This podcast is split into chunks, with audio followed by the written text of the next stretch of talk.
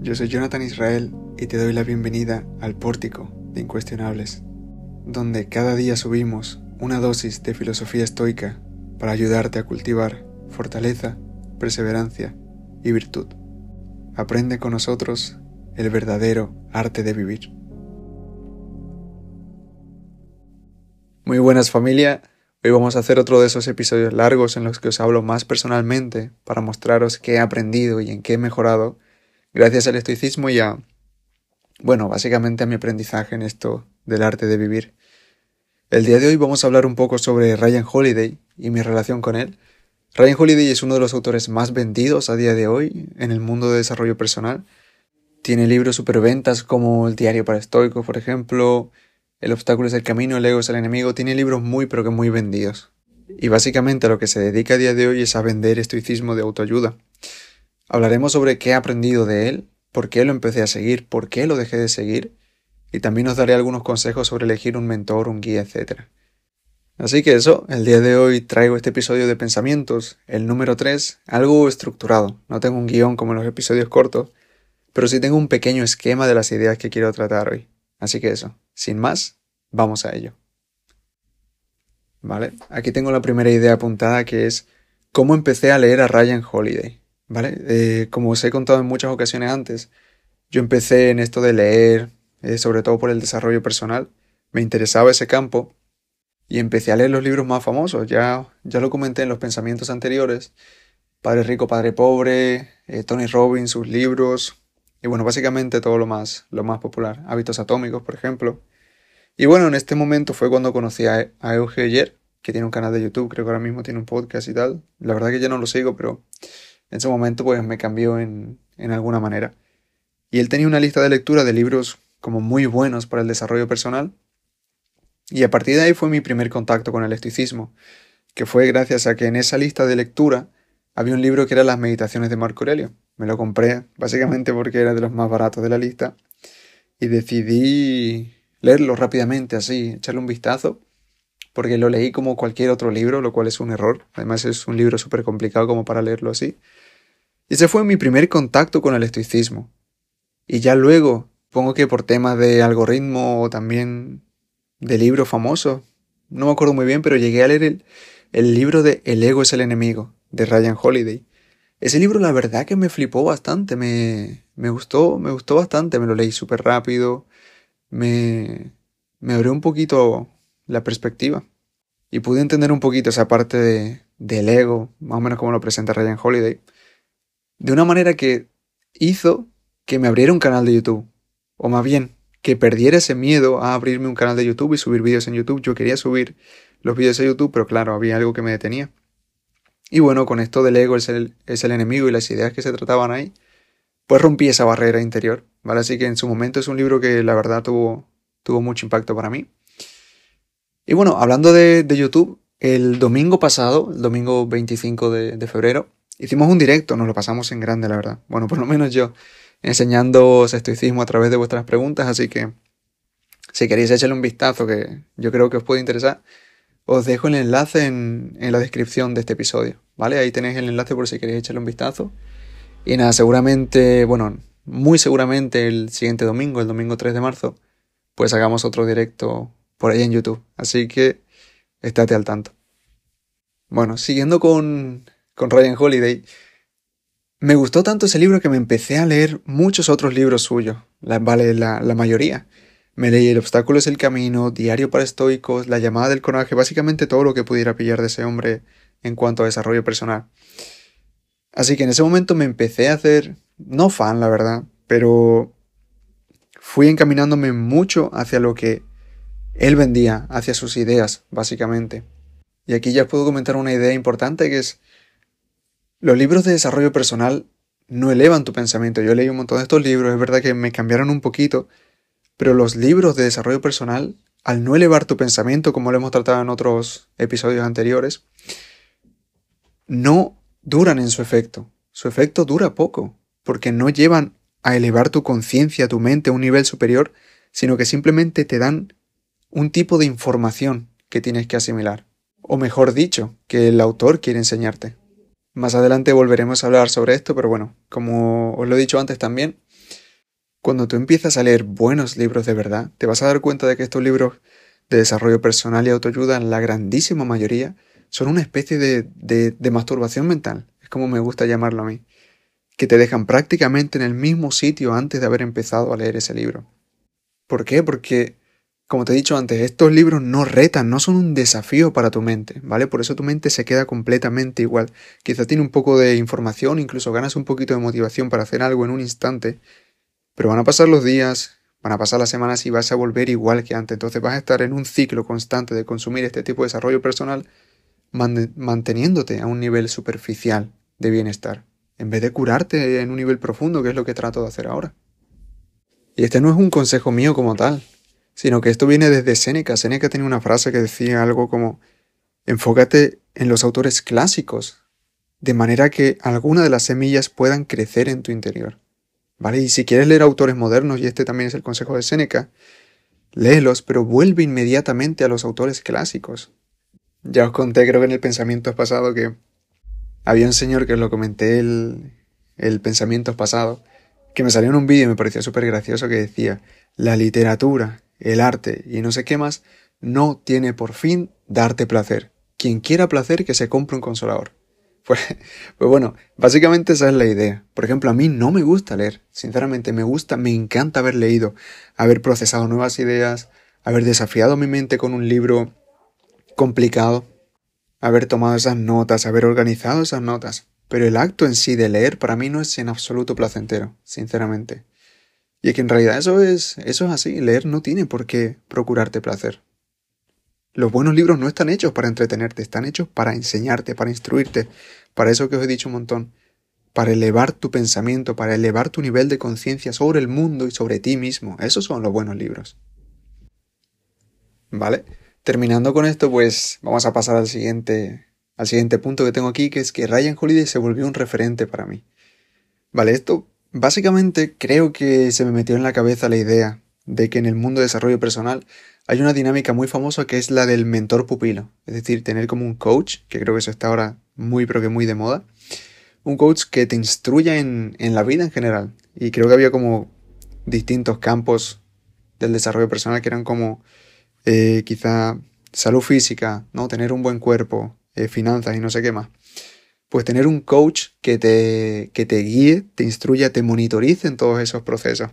Y aquí yo empecé a fantasear quizá con esa, con esa idea. Por ejemplo, Tony Robbins me gustaba muchísimo cuando leía sus libros. Me gustaba mucho y decía, hostia, yo quisiera un coach como este, ¿no? Un hombre que sepa mucho de la vida y, y que pudiera ayudarme a mí directamente. Y bueno, Ryan Holiday fue para mí un poco eso, como una persona que podía ayudarme en este camino de desarrollo personal, cuando todavía hacía esas cosas. Y también me llamó mucho la atención de que otro autor muy famoso en esto del desarrollo personal, y para mí es, es quizá no bastante mejor que los autores de estos bestsellers, pero sí es verdad que lo noto mucho mejor en cuanto a, a nivel de escritura y a nivel de ideas, que es Robert Greene. Robert Greene la verdad que tiene libros, tiene libros buenos, vamos a decirlo así, tiene libros buenos. Tiene las 48 leyes del poder, es un libro bueno. Las leyes de la naturaleza humana. Eh, ¿Qué otro libro tiene por aquí? Maestría, por ejemplo, ese libro también me gustó mucho. Tiene un estilo más elevado, diría yo. Quizá no mejor, perdón, quizá no tan mejor como para convertirse en un clásico, pero sí es verdad que es mejor que la mayoría de los libros de desarrollo personal que hay, que hay, ahora mismo. Y eso, Robert Greene es buen autor, y Ryan Holiday aprendió de él, fue su pupilo, trabajó con él, escribió para él. Y en algún punto yo pensaba, oye, ¿y si me convierto en el pupilo de Ryan Holiday? ¿Y si me convierto en el, en el Ryan Holiday de Robert Greene? Y, y claro, me ilusionaba mucho esa idea. Así que creo que por eso empecé a como consumir mucho más de su contenido de Ryan Holiday, porque este hombre hace mucho contenido, hace contenido en YouTube, en podcasts, en redes sociales y tal. Entonces empecé a consumir mucho de su, de su contenido, hasta el punto diría de como convertirse en mi mentor a distancia él obviamente sin saber que yo existía. Pero sí, es decir, seguía muy atentamente sus pasos y empecé a investigar mucho más sobre su vida, sobre cómo había llegado al punto en el que estaba en ese momento y prestarle mucha atención. Esto también porque Me acuerdo de haber leído un libro que se llama Roba como un artista, de Austin Kleon, creo que se llama el autor. Un libro bastante bueno también, muy, muy, muy, muy facilito de leer. Y en este libro se expone la idea de hacer tu propio árbol genealógico. Y esto con, con investigando aquellas figuras que son relevantes para ti, que tú admiras. Por ejemplo, en mi caso, en ese momento, ¿no? Ryan Holiday, pues investigar su vida para conocer lo que, lo que puede pasar por su mente, los pasos que ha, que ha hecho, etc. Y aparte, aprender sobre aquellas personas que le han inspirado a él. Entonces yo en ese momento decidí investigar sobre su vida básicamente por eso, para construir mi árbol genealógico. Y de esta manera me volqué mucho más al estoicismo, casi completamente. Ya compartía estoicismo, obviamente en incuestionables, etc. Pero lo comencé a hacer más a menudo, a investigar mucho más a los estoicos, a los estoicos de verdad, a leer mucho más y en mucha más profundidad a, los, a, estos, a estos estoicos. Y básicamente, mira, por ejemplo, aquí no le puedo quitar mérito, es verdad que él tiene mucha influencia en esto, es que me enamoré, me enamoré del estoicismo, ¿vale? Me enamoré del estoicismo, empecé a leerlo y... ¿Por qué fue esto? Porque primero lo descubrí con Eujoyer, ¿no? Mi primer contacto con el estoicismo, después Ryan Holiday, y al fin y al cabo resonó algo dentro de mí que me hizo entregarme completamente al estoicismo y investigarlo mucho. Y gracias a investigarlo mucho, pues terminé por separarme de, estos estoicos modernos y tal. Pero bueno, eso lo vamos a hablar en un momentillo. Vale, el siguiente punto que tengo aquí en el esquema es lo que he aprendido de Ryan Holiday. Vale, algunas cosas que he sacado de él, ¿vale? Porque es cierto que me ha influido bastante en, su momento. Y bueno, eso, en su momento me gustó mucho su estilo de escritura, es muy ameno, si alguien ha leído alguno de sus libros sabrá que son fáciles de leer y son bastante entretenidos. Quizá por el hecho de que los capítulos son cortitos, entonces tú terminas uno y dices, bueno, siguiente es bastante cortito, así que me lo termino también y así te acabas sus libros bastante rápido y dices, hostia, pues me la he pasado muy bien con este libro. Y entonces, ese estilo suyo, así de, de, de frases cortas, entendibles, con anécdotas, me gustó muchísimo en su momento. Obviamente, mientras más he leído y he leído mejores libros, pues me dejó de gustar ese estilo de, escritura. No me llenaba, no me transformaba, no, no me transmite nada nuevo. Como lo he dicho en otro, en otro episodio, era como más del vómito del vómito, que es básicamente lo que es autoayuda y desarrollo personal a día de hoy. Y bueno, su estilo de escritura me gustó tanto que empecé a, a escribir como él. Y lo hice, bueno, obviamente tenía que aprender a cómo escribir como lo hacía él. Y la verdad que tiene varios vídeos tratando ese tema, tiene un estilo de escritura que se basa en un libro común, se llama Common Placebook, que es algo muy, muy, muy antiguo. Y es simplemente lo que comentamos también en el pensamiento pasado, que es, tú lees un libro, haces anotaciones, las pones en notas y esas notas las vas relacionando entre, entre sí. Y ese método lo empecé a utilizar compré una cajita de madera y hacía eso. Leía un libro, hacía las anotaciones en el margen y después de un tiempo repasaba el libro y esas anotaciones las transformaba en tarjetas. Esas tarjetas las utilizaba luego a la hora de escribir. Por supuesto, desde ese momento hasta el día de hoy mi modo de escribir ha cambiado bastante, muchísimo y considero que ha mejorado también bastante. Y fue básicamente cuando dejé de escribir como él, porque su estilo no, sinceramente, a día de hoy no me gusta. Es, os lo comenté, antes también. Él básicamente no tiene una voz propia, él lo único que hace es pillar anécdotas, lee muchos libros, eso es cierto, pero lee todos los libros de la misma manera, y lee libros modernos, libros de los bestsellers de hoy también. Y lo que acaba por hacer es coleccionar ideas, no desarrollar las suyas propias o no evolucionar su pensamiento, sino simplemente coleccionar las ideas de otras personas y ponerlas en su libro. Puedes leer uno de sus libros y os vais a dar cuenta muy fácilmente. Habla de ello que sea un concepto cualquiera. La disciplina es muy buena para X, ¿no? Y te dice, en 1918, no sé quién, no sé quién, no sé cuánto, hizo tal cosa, ¿no? Para apoyar su punto. Es entretenido de leer, esa manera de escribir la, la aprendió de Robert Greene. Pero claro, a mí no me sirve, sinceramente, no, no me gusta y, por supuesto, si lees buenos libros te vas a dar cuenta de que ese no es un buen libro como tal. Y otra de las cosas que aprendí de él, por ejemplo, es a leer como él. Él la verdad que lee bastante, por lo menos dice que lee bastante. Y creo que eh, me lo creo, porque de su estilo de escrituras vais a dar cuenta de que hay muchas anécdotas de personajes distintos. Entonces sí, yo me creo que lee bastante. Y una de las cosas que empecé a hacer por, por él, por su influencia, es llevar un libro a todas partes, leer un libro en cualquier momento del día, en el autobús, en el baño, eh, comiendo, etc. Y bueno, en su momento la verdad que me agobió bastante, pero decía, bueno, esto tiene un porqué, ¿no? Estoy leyendo, estoy haciendo algo bueno. Y me acuerdo de un profesor de la universidad de Historia del Pensamiento Económico, un hombre increíblemente inteligente, y le pregunté que cómo leía él. Le, me dijo, yo me despierto a las 5 de la mañana para poder leer bien, porque últimamente me estoy enfocando en leer mejor antes que en leer más. Y yo en ese momento pensé, pero, pero ¿y no te llevas un libro? Pensé, obviamente no se lo dije. Y no te llevas un libro en el bus o lo que sea, entonces estás perdiendo tu tiempo, tiempo que puedes pasarlo leyendo, lo puedes pasar, perdón, lo estás pasando sin leer. Y claro, eso fue en su momento, porque gracias a este hombrecillo, Ryan Holiday, pues mi idea, tenía la idea en la cabeza de que tienes que leer en todo maldito momento, tienes que leer siempre, tienes que tener un libro siempre encima y aprovechar cada momentito para leer.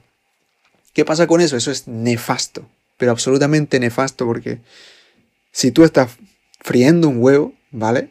Y te pones a leer, estás concentrado en dos cosas a la vez, ¿vale? Tu tiempo de lectura no, lo estás empleando bien. Y esta es una de las cosas por las que entiendo que él lee todos los libros de la misma manera. Tú no puedes leer las cartas de Séneca o las meditaciones de Marco Aurelio de esa manera. Sinceramente, querer entender Epícteto, yo qué sé, mientras vas en el bus, cuando hay ruido de fondo, cuando, cuando hay mil y una distracciones que hacen desviar tu concentración, no estás leyendo como deberías leer esos libros. Si lees un libro de estos modernos, como por ejemplo alguno de los suyos, El obstáculo es el camino, esos libros sí los puedes leer así distrayéndote porque no son desafiantes, pero cualquier libro desafiante para ti merece su tiempo y su espacio, porque si no te vas a quedar igual que antes. Así que sí, en su momento pensé, oye, pues mi profesor está equivocado, ¿no? Debería leer en todo momento, aprovechar cada, cada ocasión para leer. Pero fíjate, ha pasado el tiempo y, y ya me doy cuenta de que, de que me he equivocado. Y esto también es muy bueno, ¿sabes? Si te paras a pensar y miras hacia un año atrás, por ejemplo, y te das cuenta de que has sido muy imbécil, eso es muy bueno. Eso es muy bueno, eso se llama progreso. Echar la vista atrás un año y decir, oye, pues me estaba equivocando en esto, vaya tonto, qué estúpido en esto, qué errores he cometido. Eso es muy bueno porque significa que estás progresando, que estás creciendo mentalmente. Y eso es excelente, vaya. Y, claro, a día de hoy me da un poco de vergüenza, ¿no? El hecho de haber seguido tan de cerca a uno de estos autores modernos de, de libros bestsellers y tal, de ideas que a día de hoy considero mediocres, que es cierto que ayudan. No tampoco le voy a quitar el mérito que tuvo en su momento de ayudarme, pero si hubiera empezado a leer primero estos libros, los libros, por ejemplo, de Seneca, Marco Aurelio Epicteto, directamente me hubiera ahorrado todo este tiempo. ¿Vale? Eso es lo importante. Y básicamente Ryan Holiday me influyó mucho en esos dos aspectos. En escribir, como lo escribía, en tomar notas y tal, que mi método se ha ido desarrollando mucho mejor mientras leía cómo hacerlo de verdad, cómo hacerlo bien. Y también me influyó mucho en leer más, en leer bastante, bastante, hasta un punto agobiante. Y por supuesto eso no, es, no es ni siquiera sano, no es ni siquiera bueno. Y aquí ya pasamos al siguiente apartado que tengo apuntado que dice, ¿por qué dejé de seguir a Ryan Holiday? y aquí esto la verdad que ahora recordándolo me parece súper divertido, pero en su momento fue un proceso tan, tan loco. Eh, yo decidí escribirle un correo a este hombrecillo, un correo para, para preguntarle consejos sobre cómo escribir un libro sobre estoicismo y psicología y que se convirtiera en, en, un bestseller, que es básicamente lo que él hacía. Entonces le escribí un correo a su correo personal, que está, que está en internet, y tenía el título, le puse el título porque dije, mano, voy a escribirle un correo que no pueda evitar leerlo. Le puse de título al, al correo Scalextric and the End of the, of the World. En plan, básicamente Scalextric, que es una marca de juguetes de coches y circuitos de coches. Y el fin del mundo. Le puse eso y dije, seguro que lo lee. Y lo leyó. Lo leyó y me, me contestó y me recomendó otro de sus libros que tenía, que yo no lo conocía, que se llama Un libro para toda la vida, creo que se llama. Y fíjate, ese libro me parece de los mejores suyos, y no tiene nada que ver con esticismo ni, ni desarrollo personal. Y bueno, en ese punto lo seguía tanto a, a Ryan Holiday que me compré uno de sus cursos en, en Año Nuevo. Y bueno, este curso pues tiene varias lecciones, etcétera, y tienes una videollamada con él. Se hace una videollamada grupal entre la gente que ha comprado el curso y le puedes hacer una pregunta, ¿no? Y conversas un poco con él. Y bueno, me tocó a mí en mi pregunta, en mi turno, y le pregunté una pregunta súper complicada, en verdad. Le pregunté, ¿cómo sabes si estás escogiendo la persona correcta para tener tus hijos, ¿no? Porque Ryan Holiday está casado y tiene creo que dos niños o tres niños. Y bueno, le hice esa pregunta y claro, me dijo, mm, se escapa de mi conocimiento. Y, y claro, al terminar la videollamada yo le escribí un correo, otro correo, diciéndole que tengo la cuenta de Instagram más grande de estoicismo en español, ¿no? Incuestionables, y que podía ayudarle con el contenido, etcétera, tal cual, cualquier cosa que necesitara, pues que le podía ayudar. Le escribí ese correo a él, y al día siguiente, su asistenta me envió un correo a mí diciendo que necesitaban un doblador para sus vídeos. Es decir, yo le escribo un correo a este hombre, después me compro su curso, tengo una pequeña conversación con él, le hago una pregunta súper rara y se queda con mi cara. Después le escribo otro correo diciendo que podía ayudarle con el estoicismo en español. Y me habla su asistenta y me dice que si quiere ayudar que necesitan un doblador para sus vídeos. Es decir, él sube sus vídeos en YouTube en inglés, pues que necesitarían un doblador para los vídeos en español. Así que acepté el reto, me pasó tres vídeos que tenía que doblar y esto fue una absoluta locura. Yo nunca he hecho doblaje. El tema de edición de vídeo, edición de audio se me daba bastante mal. Pero igualmente lo hice. Me acuerdo que en un vídeo de 10 minutos tardé 4 horas. 4 malditas horas para doblar uno de, de esos vídeos. Porque claro, aparte tenía que traducir el vídeo, hacer los diálogos de manera que tuviesen sentido, etc. Y eso era bastante, pero que bastante complicado. Para un novato como yo, por supuesto.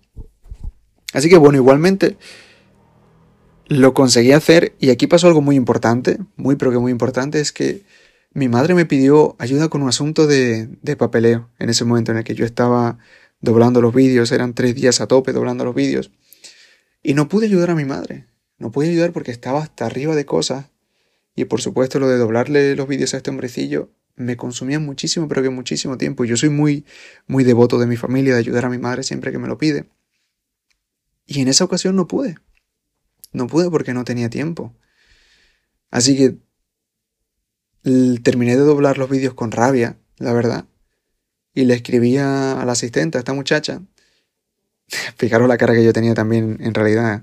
Le pregunté si en algún momento iba a cobrar por, por grabar los vídeos. Y para quien no lo sepa, dentro de este mundillo de mentor y tal y no sé qué, pues los pupilos, aunque ayuden en lo que sea, pues no cobran nada o no suelen cobrar nada. Y claro, yo le pregunté a ella si iba a cobrar en algún momento y ya no me respondió. Así que asumí que no, que no iba a cobrar. Y básicamente ahí me desligué mucho y fue el momento creo más clave por el que yo empecé a, a dejar de seguir a Ryan Holiday. No básicamente porque, porque no me pagara, sino porque lo relacioné de tanta manera con el hecho de haberle fallado a mi madre que le cogí un poco de asco en ese momento. Obviamente eso ya es pasado y todo lo que sea, ¿no? Pero en ese momento la verdad que me dio bastante rabia. Y ese momento fue muy importante para mí porque ya dejé de, de verlo como un referente. Obviamente aquí entra muchísimo la subjetividad, ¿no? Fue un momento de emoción porque me, me enfadé con él, ¿no? Que él en realidad no tenía la culpa de nada, pero me enfadé con él. Así que empecé a, a desconectarme mucho de él en ese momento. Y junto con esto pasó algo muy pero que muy importante y que ya fue el, el fin de mi relación con Ryan Holiday, de la relación de una vía, ¿no? Porque él obviamente no, prácticamente no me conoce, no me conoce directamente. Y es que me di cuenta de que no comparte en absoluto, señores, en absoluto, mi amor por el estoicismo. Ahora os explico por qué. Este hombre, Ryan Holiday, es un genio del marketing. Eso no se lo puede quitar nadie. Es un absoluto genio del marketing. Antes de hacerse famoso con el estoicismo y sus libros, etc., él se dedicaba al, marketing. Él trabajó en una empresa que no me acuerdo cómo se llamaba, pero era una, empresa grande de Estados Unidos de, ropa y él se dedicaba a hacer el marketing de esa empresa. Y él, antes de dedicarse al estoicismo, él aprendía mucho, de hecho escribió un libro de marketing y la verdad que se nota en la cantidad de, conocimiento que tiene de marketing. Entonces eso, es un genio del marketing y eso nadie se lo puede quitar. ¿Por qué te estoy contando esto? Porque es muy importante para que entiendas el hecho de por qué sé básicamente que su amor por el estoicismo no es el mismo que el mío. Y es que básicamente hace mucho, mucho tiempo él escribió un post sobre estoicismo para emprendedores en el portal de Tim Ferris. Tim Ferris, para quien no lo sepa, es otro autor de esto de desarrollo personal. Y ese post que escribió él se viralizó. Se viralizó mucho, creo que mucho.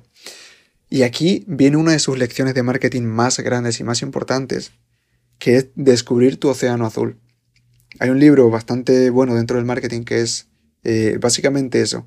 Descubrir un nicho que no está ocupado por nadie. ¿Vale? Eso es un océano azul. Y esos son, por supuesto, los nichos más rentables. De hecho, en el marketing se enseña esto de si compites no estás haciendo marketing. La idea del marketing, la idea básica es crear una categoría, ¿vale? Es crear algo nuevo, es ser el primero en algo, eso es eso es hacer marketing. Y este hombre, Ryan Holiday, lo hizo muy bien porque en ese momento el estoicismo para para desarrollo personal. Ese campo todavía no estaba explotado y este hombre lo, lo explotó un montón. Y a día de hoy lo que hace es vender una imagen, se vende como personaje. Él tiene uno de sus libros favoritos, es uno de Jay-Z, es como una biografía de Jay-Z, y la idea básica del libro es I'm not a businessman, I'm a businessman, que se traduce como no soy un hombre de negocios, soy un negocio, hombre. Esa, es la idea del libro. Y eso, él se vende como un personaje, él se vende como un estoico, quizá una persona muy productiva, que no desperdicia un segundo de su tiempo, etc. Y por supuesto eso no es así, porque no hay ninguna persona en la faz de la Tierra que sea así. Y él manipula esa imagen y quizás, y no tengo por qué convencerte obviamente, pero si quieres entenderlo por tu cuenta, lee su libro suyo de Ryan Holiday que se llama Confía en mí, estoy mintiendo y te vas a dar cuenta de que es un manipulador de medios y lo hace excelente. Por eso digo, en cuanto a marketing, este hombre es, es, un, es un genio. Y por supuesto, sumándole las lecturas más profundas de los estoicos que hice, pues ya me desligué obviamente de este hombre y me di cuenta de que no era ningún referente. Y obviamente esto no es por hablar mal de él ni nada en absoluto, le tengo respeto por supuesto como persona, pero sí que en su momento fue un referente para mí y mientras avanzaba y descubría más y aprendía más, pues obviamente se pasó de ser mi referente a ser una persona completamente X para mí. Y muy bien, ya para terminar el pensamientos de hoy, lo que vamos a tratar es consejos para elegir un mentor. Ese es como el último punto que tengo aquí apuntado. Y primer consejo, yo te diría por experiencia personal, como te he contado ya, no elijas a ninguno vivo, ¿vale? No elijas a nadie que esté en este momento viviendo a la vez que tú, porque ninguna persona es perfecta, ¿sabes? Cualquier persona va a esconder defectos suyos, ¿vale? Todos van a acabar por decepcionarte si los tienes como ídolo, si lo tienes como referente. Y esto es completamente normal, porque ninguna persona es, es perfecta. Y por supuesto, cuando tú pones a una persona en el lugar de referente o de ídolo, lo estás poniendo en una especie de pedestal, creyendo que no tiene errores o no tiene tantos errores como tú. Y eso está lejos de ser verdad. ¿Vale? Así que primer consejo, no elijas a ningún referente vivo. Y por supuesto, si, si no tenemos un mentor vivo, pues que nos quedan los mentores que ya se han marchado. Esta es una idea de Séneca que la trata bastante bien en sobre la brevedad de la vida, en su ensayo, este ensayo es buenísimo, cualquiera que pueda que lo lea. Y él decía eso, mira a los que ya se han marchado. ¿Por qué? Porque la idea básica de sobre la brevedad de la vida es cómo despreciamos nuestro tiempo, ¿no? Y en una parte trata de cómo expandir nuestra vida, cómo hacerla más larga. Y el consejo suyo era ese, que estudiáramos con los más antiguos, con los sabios antiguos, con aquellos que ya se han marchado, ¿vale? ¿Por qué? Porque si tú haces eso, anexas la vida de estos sabios, de esta gente, con sus ideas maravillosas, las anexas a tu vida. O sea, estás sumando su vida, su experiencia a la tuya. Entonces tu vida está creciendo, se está expandiendo. Decía Seneca que el que hace esto no vive solo su vida, sino que está viviendo las tantas vidas de la gente que aprende. Y claro, por ejemplo, toma a Epícteto, a Séneca, a Marco Aurelio sus vidas ya están descubiertas. Bueno, de Picketor se sabe muy poquito, pero que muy poquito, pero bueno. Igualmente, no te pueden decepcionar ya, ¿vale? Su vida ya está sellada, no hay nada de ellos que te pueda decepcionar en algún momento, porque no te pueden sorprender. Si tú investigas su vida, vas a aprender todo lo bueno que tuvieron, todo lo bueno que hicieron, todo lo malo que hicieron, etc. Entonces no vas a decepcionarte, puedes ir confiado en ello, ¿vale? Puedes admirar sus imperfecciones y aún tenerlos como referentes porque ya no van a decepcionarte, no van a hacer algo malo para sorprenderte. Y el último consejo que te doy ya es que tienes que tener un referente.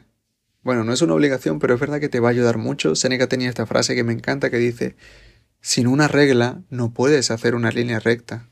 Sin un modelo de vida no vas a saber cómo vivir exactamente. Y esta es una idea fundamental del estoicismo, por eso Epícteto trataba mucho la idea del sabio estoico, ¿vale? Porque si tú tienes una referencia de qué hacer en cualquier situación, ¿vale? Tú tienes un problema en un día, pues dices, ¿qué haría el sabio estoico en esta circunstancia? Pues tienes algo que hacer, tienes una manera de encarar la situación. Entonces, tener un referente siempre, siempre, siempre es bueno. Y eso, tener un referente que ya se haya marchado, que no te pueda decepcionar del que conozca ya su vida. ¿Vale? Y listo, señores. Eso sería el episodio de hoy, ¿vale? Hemos hecho otro capítulo de pensamientos. Espero que te haya gustado, sobre todo que te haya servido, aunque sea en una mínima cosa, para aprender algo nuevo. Y que me dejes tu opinión en aquí donde los comentarios de Spotify. Y si tienes alguna idea que te gustaría que tratásemos en algún capítulo. Y nada, espero que tengas un buen miércoles, te mando un fuertísimo abrazo y consérvate bueno.